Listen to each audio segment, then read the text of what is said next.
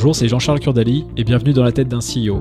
Un lundi sur deux, je vous propose une interview d'une trentaine de minutes avec un des meilleurs CEO de start-up françaises qui va vous partager son expérience, sa vision du job de CEO, ses doutes et ses échecs, et revenir sur des cas concrets auxquels il a été confronté ces dernières années avec sa start-up, que ce soit en période de forte croissance, dans des moments compliqués, voire de crise. Vous pouvez également découvrir mon autre podcast Dans la tête d'un VC, dans le même esprit que celui-ci, mais comme invité des investisseurs de start-up. Et pour recevoir ces deux podcasts chaque lundi, abonnez-vous à ma newsletter personnelle en tapant sur Google Dans la tête de JCK. J'arrête là pour ma pub personnelle et c'est parti pour un nouvel épisode de Dans la tête d'un CEO. Allez, à tout de suite.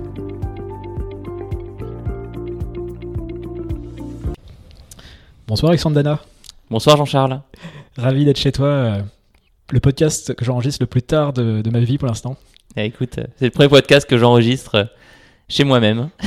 C'est très particulier. Il est à peu près 21h. Voilà, pour les gens, ils s'en- foutent complètement, mais on est entre nous.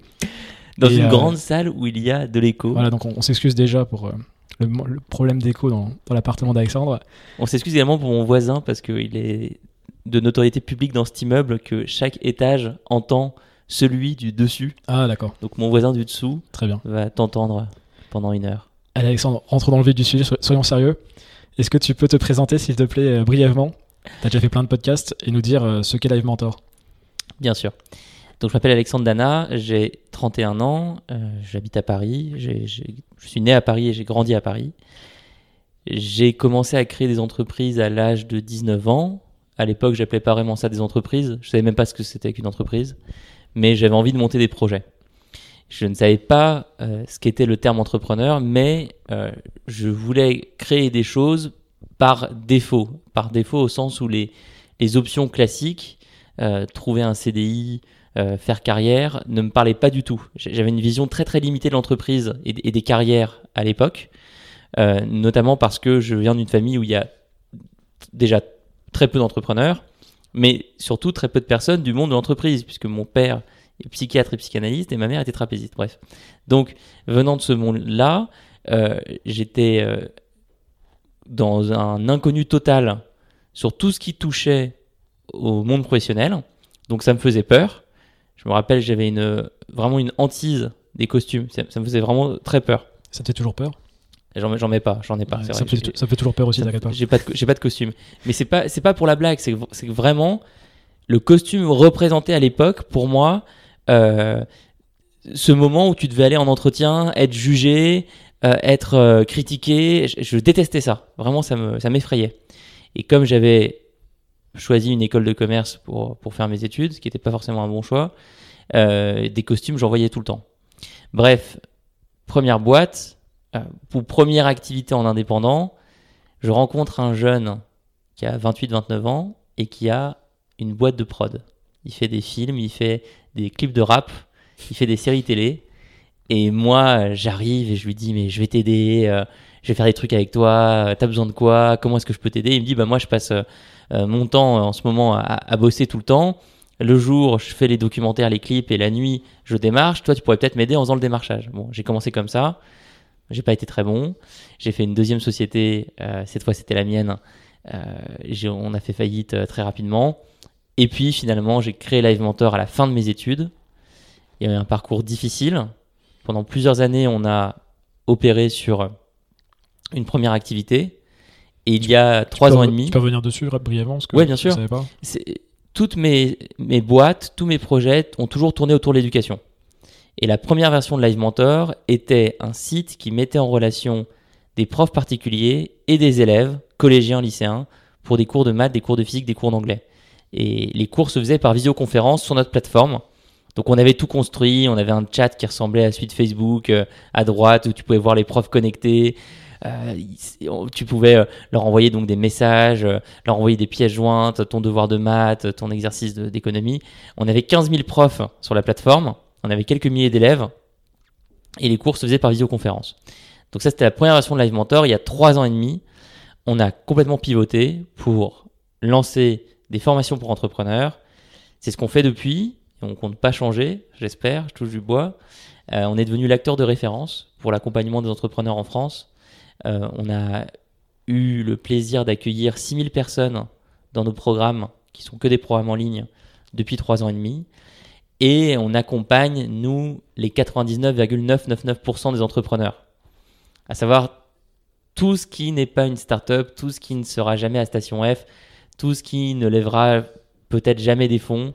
Euh, toutes ces boîtes qui sont les vraies boîtes, les boîtes réelles, les boîtes concrètes, euh, les boîtes qui ont besoin d'être rentables dès le premier jour, les boîtes qui sont euh, très souvent pensées autour d'une passion, beaucoup plus que d'un potentiel de marché, beaucoup plus que, sur un objectif d'hypercroissance, d'hyperconquête. Moi, les, les, gens que j'accompagne, leur motivation, c'est pas de prendre l'Eurostar pour aller euh, parler à des financiers à Londres, et c'est, pas de prendre l'avion pour aller conquérir l'Amérique. c'est vraiment de construire une activité de thérapeute, de freelance, de e-commerçant, monter un restaurant par exemple, à leur échelle, qui leur permet de s'éclater. Je pense que c'est plutôt clair sur, l'activité. Je voulais parler justement avec toi, il y a plein de thèmes, on pourrait parler on quand on a préparé l'émission. Il y a eu un gros pivot qui a été fait il y a, il y a 3 ans, 3 ans et demi. Est-ce que tu peux parler un petit peu justement cette époque Parce que tu avais levé des fonds sur l'autre idée. Mm. Donc tu, tu lèves et c'est pas longtemps après en plus que tu fais le pivot. Parce que j'ai relu l'article que tu avais écrit où tu expliques voilà, je suis en train de lever et justement dans quel état d'esprit tu étais même pendant cette levée? Parce que j'ai cru comprendre que c'était pas forcément euh, la fête dans ta tête, on va dire. Enfin, tu y pensais déjà pendant la levée de fonds. Ouais. Alors dire comment, comment on arrive à convaincre quelqu'un qu'on croit pas forcément à, au projet actuel? Et comment tu as géré après, euh, même euh, personnellement, cette transition du pivot? Ouais, c'est vraiment pas facile et je suis pas sûr d'être un bon exemple. Je, je m'y suis pas très bien pris. Euh, en fait, ce qui s'est passé, c'est que j'étais en bout de course. J'étais épuisé. J'étais vraiment épuisé. Ça faisait plusieurs années qu'on bataillait sur ce premier modèle. Ça faisait plusieurs années que je sentais un désalignement. Il y avait plusieurs raisons qui expliquaient le désalignement. La première, c'est qu'au fond, moi, ce que j'aime, c'est développer des pédagogies. J'aime réfléchir sur les meilleures manières d'apprendre, de transmettre, d'enseigner J'aime créer des expériences d'apprentissage qui donnent de l'énergie à celles et ceux qui les suivent. Or, sur l'activité historique de ma boîte, on avait assez peu euh, de levier pour le faire. On était assez peu présent. On était une plateforme comme Airbnb, on mettait en relation les gens et ça s'arrêtait un peu là. Alors on avait inventé quelques systèmes pour quand même euh, insuffler notre euh, touche dans l'expérience, mais euh, on n'arrivait pas à le faire et on n'aurait jamais pu le faire intrinsèquement avec ce modèle. En, parallèle, je me rendais aussi compte que les cours de maths, bon, ça me plaisait, mais ça me plaisait beaucoup moins qu'entreprendre, beaucoup moins qu'accompagner des projets. Donc il y avait un, une deuxième envie de, changer. Et le problème, c'est qu'on était venu nous chercher pour lever des fonds. Euh, on avait été contacté par un acteur anglais, un fonds d'investissement qui est basé à Londres, des types euh, assez sympas, qui avait eu un coup de cœur pour ce qui, moi, ne m'attirait plus. Mais je n'osais pas leur dire, je n'osais pas me l'affirmer à l'époque. C'était encore juste une intuition. Et donc, je me rappelle être à Londres, prendre l'Eurostar. Je déteste Londres depuis. Il pleut, je me sens pas bien. Et je fais ces meetings, je fais ces réunions, je fais ces rendez-vous et je me dis, mais qu'est-ce que tu fais là, quoi? Qu'est-ce que tu fais là, sérieusement? T'es tout seul, tes associés sont pas venus avec toi, ils pouvaient pas, ton équipe est pas là, euh, tu sais pas ce que tu racontes, et pourtant ça marchait.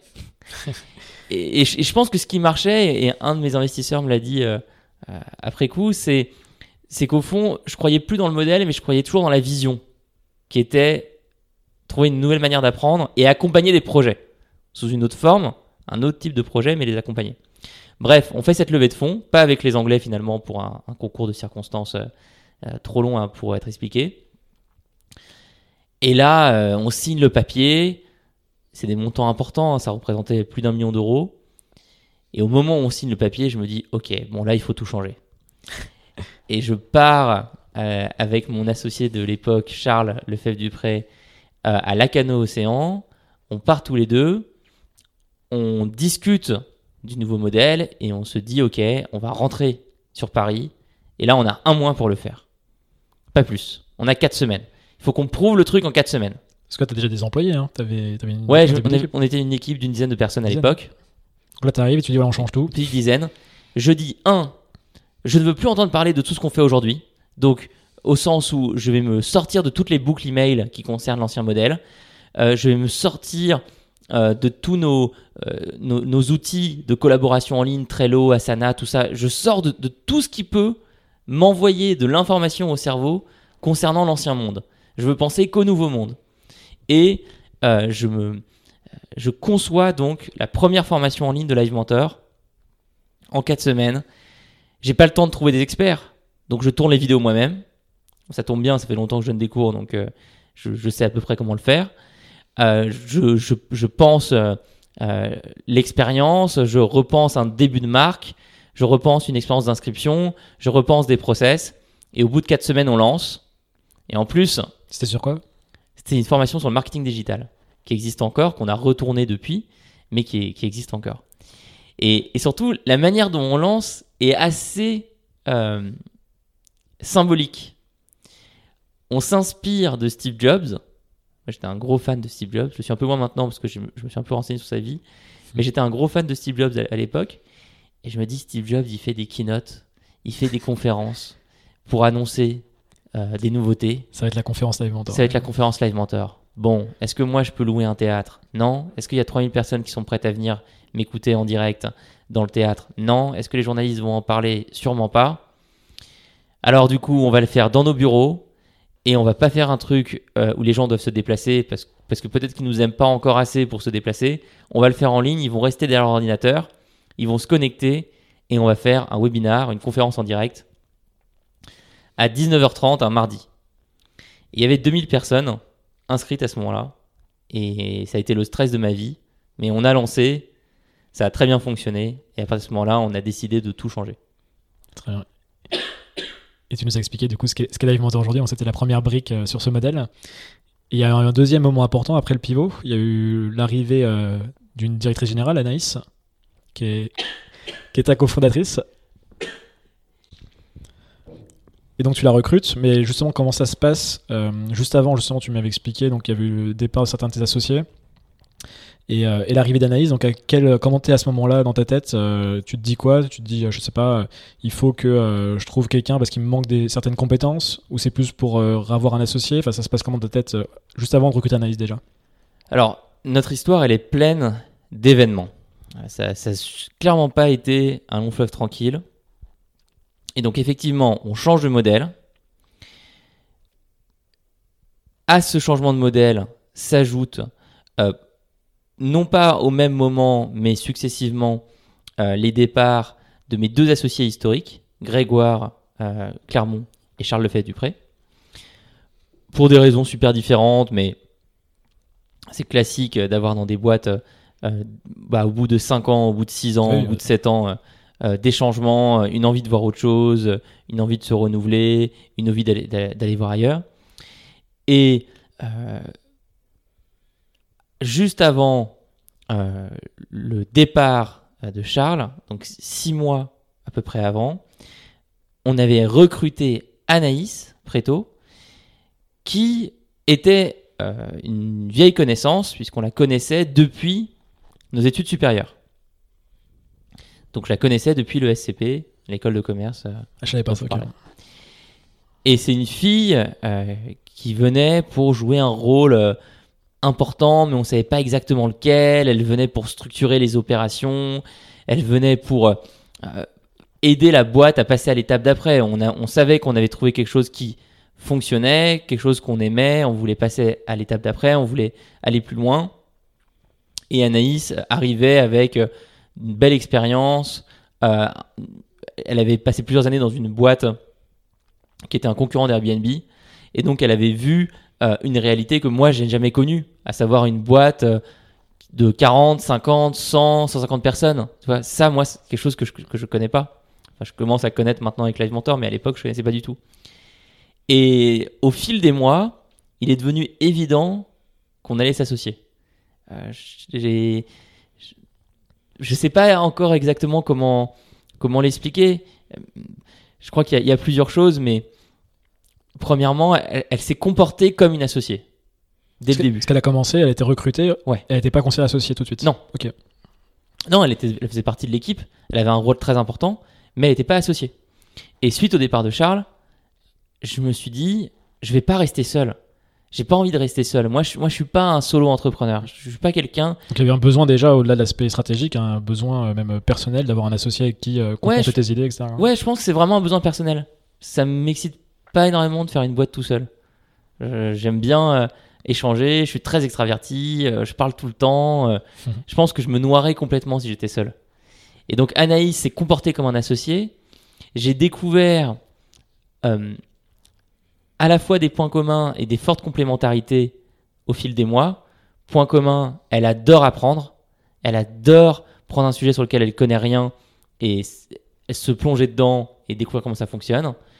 Complémentarité, euh, moi je suis un peu fou, euh, pas très cadré. euh, J'adore lancer des choses très vite. Je suis très opérationnel. Anaïs, elle est très sérieuse. Elle, elle sait processer des choses. Elle sait mettre en place des systèmes. Elle sait organiser tout ce qui doit être fait. Et elle a une autre énorme force, c'est qu'elle n'est pas enfermée dans les process. Elle n'est pas... de l'extérieur, d'ailleurs, les gens pensent qu'elle est, euh, est extrêmement organisée. Elle est très organisée, mais euh, elle n'est pas enfermée dans les process, elle n'est pas enfermée dans son tableau Excel. Elle a une super vision stratégique. C'est d'ailleurs euh, là où moi, j'ai une vision, je pense, assez forte de la pédagogie Live Mentor, de notre marque, du rapport qu'on a avec les entrepreneurs. Anaïs a une vision, je pense, bien plus stratégique que la mienne sur où est-ce qu'on se positionne dans l'écosystème de la Mhm. formation, où est-ce qu'on va, comment fonctionne ce monde-là, euh, qui sont les différents acteurs. Là-dessus, euh, elle, elle a une lecture qui est assez impressionnante. C'est intéressant parce qu'on on, on se connaît déjà pas mal quand même, on, on sent parler de ces sujets. Euh, tu m'avais dit à une époque, je me souviens justement que même le poste de CEO, tant, tel qu'il était, tel que tu avais à un moment, te plaisait plus trop. Et justement, là, tu parles de certaines tâches, peut-être que certains diraient, toi, dans le poste de CEO standard, euh, bah, c'est à toi de gérer cette partie vision stratégique, etc. Donc, euh, on a l'impression que tu as réussi du coup à créer un petit peu le poste que tu avais envie d'avoir, tu avais peut-être même besoin d'avoir dans ta boîte. En ce Peu moment, importe oui. des règles standards, entre guillemets, de c'est quoi, ça devrait être quoi un CEO d'une startup, quoi. Ouais, c'est Ou clair. d'une entreprise, euh, peu C'est- importe. C'est clair, je pense qu'il faut écouter un maximum de règles euh, pour ensuite décider de celles que tu appliques ou que tu n'appliques pas.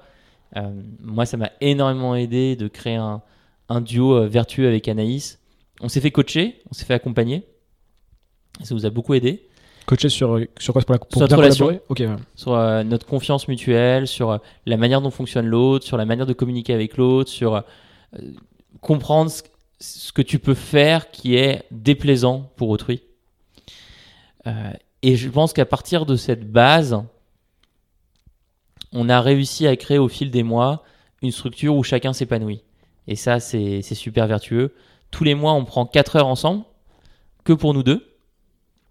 Et euh, c'est un, c'est un moment qu'on apprécie beaucoup, où on fait le point sur euh, tout ce qu'on ressent, les projets qu'on a, ce qu'on a envie de faire, ce sur quoi l'autre peut nous aider, ce qui est difficile en ce moment. Et, et toi, justement, c'est quoi ton, ton rôle chez Live Mentor maintenant alors? Comment tu l'as vu évoluer les, allez, disons les, bah, du coup, les deux dernières années depuis que tu as qui est là C'est une bonne question. Bah, j'ai à la fois les trois casquettes classiques euh, qu'on donne à un CEO, à savoir euh, défendre la vision, la communiquer en interne. Concrètement, euh, je fais des présentations à l'équipe, par exemple. J'en ai fait une la semaine dernière où je nous comparais à Disney, la boîte Disney. Je trouve qu'il y a pas mal de ressemblances avec ce que fait Livementor. J'écrirai un article là-dessus. Ma deuxième casquette, c'est le recrutement et les relations avec les personnes de l'équipe, être super proche de l'équipe, être toujours là. Là, tu vois, euh, avant que tu arrives, j'échangeais par mail avec un, un nouveau qu'on a dans l'équipe, euh, Valentin. Je me suis rendu compte qu'on n'avait jamais eu un, de temps pour prendre un café ensemble. Euh, il m'a envoyé un message. Euh, tout de suite, je sais que je dois libérer du temps pour le voir. Tu vois, ça, c'est c'est vraiment mon rôle maintenant, c'est d'être Mm. très présent pour les équipes et de parler à un maximum de personnes. D'ailleurs, bah, on en a déjà parlé personnellement dans nos boîtes respectives. C'était quelque chose que tu me disais que tu n'as pas forcément fait toujours. Non, pas du tout. Non, j'étais nul sur ça, moi. J'étais nul, nul, nul. J'étais enfermé. euh, Qu'est-ce qui t'a fait changer alors? Mais je sais toujours pas. Je pense que si ce qui m'a fait changer, c'est les gens. C'est que j'ai noué des relations avec certaines personnes de mon équipe et je me suis rendu compte que tu pouvais créer des relations extraordinaires avec des gens qui sont dans ta boîte. Qu'avant, tu avais une distance que tu avais mise. Tu sais pas forcément pourquoi d'ailleurs. Moi, je, moi, je l'ai fait, j'ai fait pareil que toi, on en a déjà parlé, euh, mettre un peu de distance. Et au final, c'est vrai que aujourd'hui, c'était une proximité, ça se voit quand on vient dans ta boîte, t'as des gens avec qui t'entends très très bien. Non, mais je savais, je sais pas pourquoi je mettais cette distance. En fait, je cherchais pas à mettre une distance, j'étais juste obsédé par le quotidien. J'étais dans le syndrome du technicien que décrit extrêmement bien Michael Gerber dans son livre Le mythe de l'entrepreneur revisité. Imite le mythe de l'entrepreneur revisité. Et je recommande ce livre à tous les entrepreneurs. Et dans ce bouquin, il accompagne une fille qui a une fabrique à cookies et qui euh, veut tout faire elle-même. Tout le temps, tout le temps, tout le temps. Et ben moi j'étais comme ça. Je voyais un truc cassé dans la boîte, je fonçais le réparer. Mais limite l'ampoule euh, au plafond était cassée, j'arrêtais tout ce que j'étais en train de faire, je prenais l'échelle et j'allais la réparer. Et il y avait un problème sur le site, je voulais le coder moi-même pour changer, parce que j'avais appris à coder, euh, même si je codais très mal. Euh, il y avait un problème dans la communication, j'allais changer le, euh, le- support de communication. Il y avait un problème dans la formation, j'allais le, changer moi-même. Et donc comme j'étais tout le temps en train de faire, j'étais jamais en train de communiquer. Et le moment où j'ai compris que je pouvais aider les autres, bosser avec eux, vraiment co- communiquer au sens le plus strict du terme, ça m'a libéré. Super, bah, tu me disais donc, euh, je t'avais coupé, tu, tu parlais donc de la vision, le recrutement et tout ce qui est people, on va dire, euh, la, la gestion des personnes, et les Exactement. relations, et le troisième, ça, Et, les et la, troisième responsabilité, c'est s'assurer qu'il reste de l'argent dans les caisses Voilà. et qu'on va, pas- va pas mourir. Et, et là-dessus, c'est intéressant parce qu'on se répartit très bien, je trouve, les rôles avec Anaïs. Anaïs, euh, déjà, elle, elle, elle, elle, a- elle maîtrise vraiment l'équation économique de Live Mentor, elle maîtrise le budget de Live Mentor. Et c'est plutôt moi qui vais lancer les nouveaux projets, les axes de développement. Là, par exemple, on lance un magazine, euh, on lance aussi un livre. C'est des nouveaux projets sur lesquels je m'implique euh, particulièrement. Comment tu gères pour que ça reste cohérent justement avec Anaïs euh, Parce que vous avez plein de produits. Euh, je me souviens, il y a un an, donc là on est fin 2019, euh, je crois que je t'avais fait la réflexion, je crois qu'il y avait énormément de choses différentes, c'était dur à suivre. Là vous avez plus de cohérence maintenant? Est-ce que c'est- Comment vous arrivez Non. justement? Non, on fait toujours plein de choses. faites toujours plein de choses C'est parce que je te parle plus, alors j'ai l'impression que c'est plus cohérent. bah, concrètement, si on fait la liste de ce qu'il y a dans l'écosystème Live Mentor, alors on, on peut déjà inclure le premier livre et notre magazine, qui est un mensuel. À côté de ça, on a 12 formations, 12 formations de 3 mois, euh, qui reposent chacune sur un coaching intensif. Chaque entrepreneur est matché avec euh, un autre entrepreneur qui fait partie de notre équipe académique et qui est là pour l'accompagner durant toute la durée de sa formation. À côté de ces 12 formations de 3 mois chacune, on a euh, une bibliothèque de cours en vidéo euh, qui compte aujourd'hui 500 heures de cours sur toutes les thématiques dont a besoin un entrepreneur. La communication, le marketing, les ventes, la création d'un site internet, la productivité, son modèle économique, la détermination de ses prix. On a des cours spécifiques pour les freelances, pour les e-commerçants, on a des cours sur la productivité, on aura bientôt des cours sur le recrutement, sur le business plan. Donc euh, une grosse bibliothèque de cours que les élèves peuvent, euh, auxquels les élèves peuvent accéder. On a euh, aussi des événements, on organise des événements, principalement à Paris, mais euh, dans quelques autres villes en France. Et on a euh, d'autres euh, modes d'accompagnement euh, du coaching light, comme par exemple euh, des systèmes d'abonnement à euh, des webinars, à des conférences en direct, pour pouvoir poser ces questions avec d'autres personnes qui sont connectées en même temps. Donc effectivement, on fait plein de choses. On est de l'extérieur l'inverse de la boîte super spécialisée.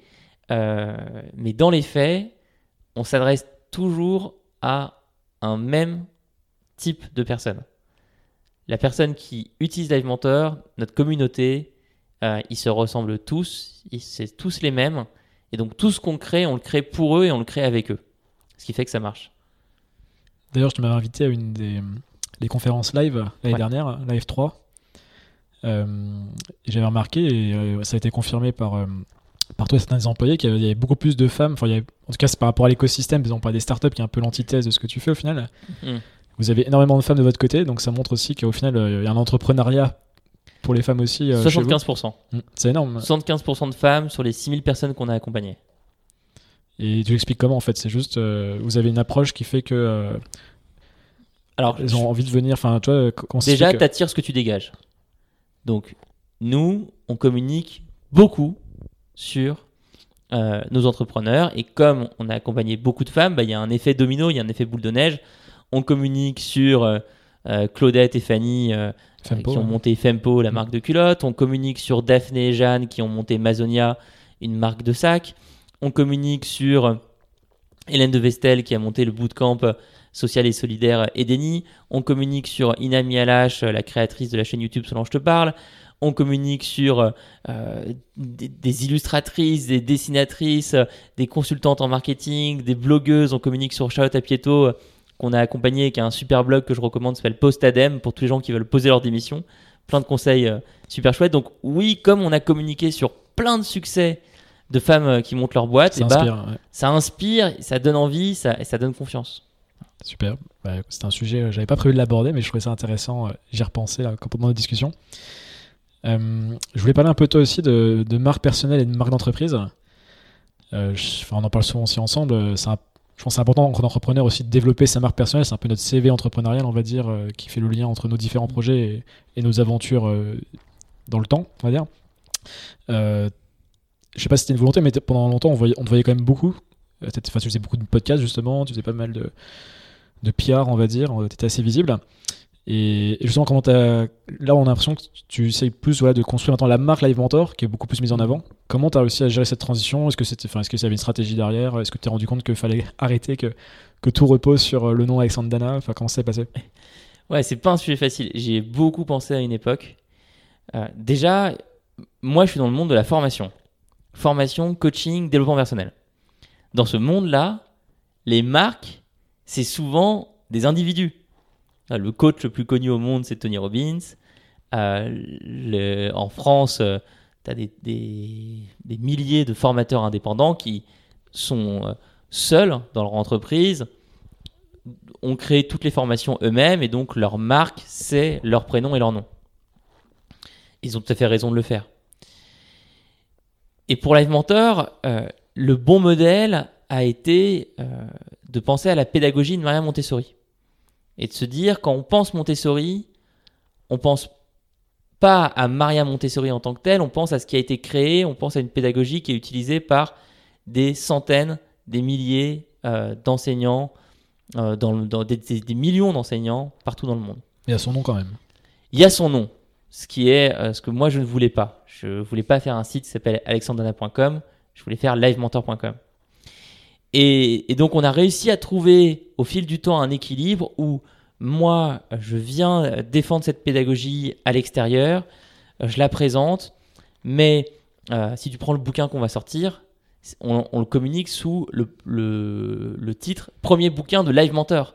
Et le titre c'est la méthode Live Mentor. C'est pas la méthode Alexandre Dana. Parce que je ne dois être que un canal de communication. Je ne dois être qu'un accélérateur. Je ne suis pas l'essence de la marque Live Mentor. Je suis juste une personne euh, euh, euh, importante parce que j'ai créé le projet qui en parle. Et d'ailleurs, un sujet qu'on a beaucoup adressé en interne, c'est comment favoriser la marque personnelle d'un maximum d'employés, d'un maximum de membres de l'équipe. Et donc, je suis très content d'avoir des gens de mon équipe comme, euh, je t'en cite quelques-uns, euh, Kylian, euh, Valentin, euh, Macha, qui est ma responsable marketing, qui a fait une conférence à Rennes devant 300 personnes. Toute mon équipe technique, tous mes développeurs, ils produisent des articles, ils créent des articles sur le blog de Live Mentor, ça on y est super attaché. Voilà, il y a, y a- plein d'autres exemples, on essaye vraiment à chaque fois de mettre en avant les gens de l'équipe avec leur prénom, leur nom. C'est pas un problème pour nous qu'ils aient des projets à côté de la boîte, qu'ils aient des, des side projects. Ouais, Est-ce que tu encourages même donc, euh, ce qu'on encourage même. On communique même parfois dessus. Si euh, quelqu'un de l'équipe vient me voir et me dit Alex, euh, j'ai fait ce projet, est-ce que tu peux m'aider Est-ce qu'on peut en parler La porte est toujours ouverte. Donc c'est plutôt sur cette direction-là qu'on a trouvé notre, notre solution, à savoir, oui, cette marque, elle doit être incarnée, parce que pour les entrepreneurs qui s'intéressent à Live Mentor, la première question, c'est qui est derrière? Qui sont les mecs qui vont me former? C'est qui cette équipe? C'est qui cette bande de gus? Et bah, aujourd'hui, on est 50, et si euh, euh, plus on va parler des 50 personnes qui sont derrière la boîte, plus la marque va, rayonner. On peut en avoir encore plus du coup. Enfin, plus tu auras d'employés. Enfin, faut pas toujours avoir trop d'employés non plus, mais que ça soit vertueux du moins. Euh, J'avais un sujet que je voulais aborder. Je regarde un peu le temps. On parle, on parle pas mal. Je voulais parler de solitude du dirigeant, mais je voulais aussi parler de Rand Fishkin. Et je pense qu'on va faire le lien avec les deux. Ça permettra. euh, Je sais que tu aimes beaucoup Rand Fishkin. Est-ce que tu peux déjà expliquer qui c'est? J'adore ce mec. J'adore Rand Fishkin. Euh, pour expliquer qui il est, c'est un Américain qui est spécialiste du référencement naturel, donc cette technique qui permet de remonter dans les résultats de recherche sur Google. Il a monté une société qui s'appelle Moz, M-O-Z, avec sa maman, Avec un blog à la base avec un blog à la base, un forum. Et c'est une société justement qui est elle aussi spécialisée dans le référencement naturel. C'est un outil que tu utilises euh, pour euh, euh, voir comment se comporte ton site. Et c'est quelqu'un qui m'a énormément inspiré. Il a beaucoup documenté son parcours via un blog. Il racontait ses aventures, il racontait euh, le décollage de Moz, il racontait les premiers recrutements, il racontait les premières galères. Il a raconté sa dépression, ce qui a été un, enfin, vraiment un des articles qui m'a le plus marqué, je pense. de- Enfin, C'était rare à cette époque qu'on Ouais. parle ouvertement de ça dans l'entrepreneuriat où c'était Ouais, toujours là. Il faut que t'es le boss, t'es super fort, euh, c'était rien exceptionnel. ne t'atteint. Et Ouais. Cet article est encore accessible sur Internet et tout le monde doit aller le regarder. Il faut taper euh, Rand Fishkin, euh, dépression. et puis, euh, son histoire se, se finit un peu, un peu difficilement puisqu'il s'est fait virer de sa propre boîte par ses investisseurs. Euh, et il le raconte dans un livre qu'il a publié il y a un an, un an et demi. euh, Il s'appelle Lost and Founder. Et aujourd'hui, il remonte un nouveau projet. Et pourquoi j'aime euh, Rand Fishkin? Bah, Déjà, je, je- je pense que n'importe quel entrepreneur aime un autre entrepreneur qui est authentique, euh, sincère, généreux. Que c'est naturel. C'est tellement dur, ce parcours il est tellement compliqué que voir des gens euh, le partager avec sincérité, sans faire de show-off, euh, bah, c'est génial. C'est vraiment appréciable. Et j'adore aussi sa passion. Je trouve qu'il a, il a toujours montré que cette boîte, pour lui, elle avait un sens énorme. Il a, il a réfléchi euh, au sujet qu'il voulait lancer, il a réfléchi aux valeurs de sa boîte, il a réfléchi à la manière dont il voulait travailler avec ses équipes. Il a jamais hésité à montrer ses faiblesses aussi. Tu vois, il a, euh, Rand Fishkin, c'est quelqu'un qui a réfléchi au CEO qui voulait être. Ce serait génial que tu l'aies un jour dans ton podcast parce que Rand Fishkin, c'est dans la tête d'un CEO ou, ou alors voilà un CEO qui a passé sa vie dans sa tête. C'est un type qui est tout le temps en train de réfléchir sur lui-même. Parce que moi, je fais beaucoup aussi. C'est toujours s'interroger sur qu'est-ce que je pourrais mieux faire, c'est quoi mes faiblesses, où est-ce que je, que je patine. Euh, je trouve que c'est un type vraiment, euh, vraiment génial, très inspirant. Je te donne un, un- un contre-exemple, tiens, euh, récent. Je vais évidemment pas citer la personne, ça se ferait pas sur un podcast, mais je raconte quand même l'histoire. Vas-y. La semaine dernière, je reçois un message d'un type, entrepreneur, qui a une boîte à Paris. Je l'ai croisé trois fois dans ma vie. Et il m'envoie un message. Salut Alex, comment ça va? Nous, on double les chiffres tous les mois. On va euh, lever 35 millions de patates avec des investisseurs. En moyenne, chaque jour, on génère X de transactions. Et encore, je te parle pas des moments exceptionnels comme euh, les soldes, etc. Ce genre de message, comment est-ce que tu le reçois? En fait, tu le reçois selon la situation que tu es en train de vivre. Moi, j'ai de la chance en ce moment, ça va plutôt bien, la, boîte tourne bien. Mais imagine que ce message, je le reçoive la semaine où je suis au tribunal de commerce. Ce qui m'est déjà arrivé hein, dans ma vie, d'aller au tribunal de commerce. La semaine où vraiment tout va mal. La semaine où tu te sens nul de chez nul. Bah, ce message, tu le perçois comme évidemment une énorme comparaison super violente. Parce que tu fais que ça quand tu es entrepreneur. Tu passes ton temps à te comparer. Tu passes ton temps à te comparer aux autres. Et il faut se protéger de ça. Et il faut, se, faire du yoga, faire de la méditation. Il faut faire toutes les spiritualités qu'on peut trouver pour euh, comprendre que ce qui compte, c'est son voyage et c'est pas celui de l'autre.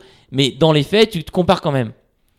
Donc moi, je suis super sensible à ça. Je fais toujours attention à ne à, à penser à, à- à la- avoir de l'empathie à essayer de, de penser à, comment l'autre va percevoir mon message. Donc je préfère des gens comme Rand Fishkin qui euh, vont plutôt parler de ce qui va mal et des apprentissages qu'ils ont eus que euh, des personnes qui vont faire des blogs et des blogs disant euh, Tout va bien. voilà comment j'ai été super successful. Super. Sur quoi tu penses que tu vas devoir le plus progresser là, dans, les, dans les prochains mois, prochaines années? Pour la suite de Live Mentor?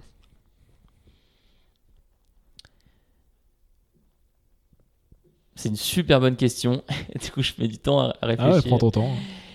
Euh, je pense que je vais devoir progresser sur la vision moyen terme. Donc le lien entre les opérations quotidiennes et ta vision en termes de la boîte. Ouais, j'ai une bonne vision long terme, je sais où on va aller, je sais ce qu'on veut faire. Cette vision, elle, elle me passionne, elle m'anime, je l'adore. J'adore être dans le quotidien, j'adore être euh, avec mon équipe, j'adore euh, rencontrer tout le monde, j'adore me mettre à côté de quelqu'un et, euh, et attaquer un sujet. Ça, j'aime vra- j'aime vraiment bien ça.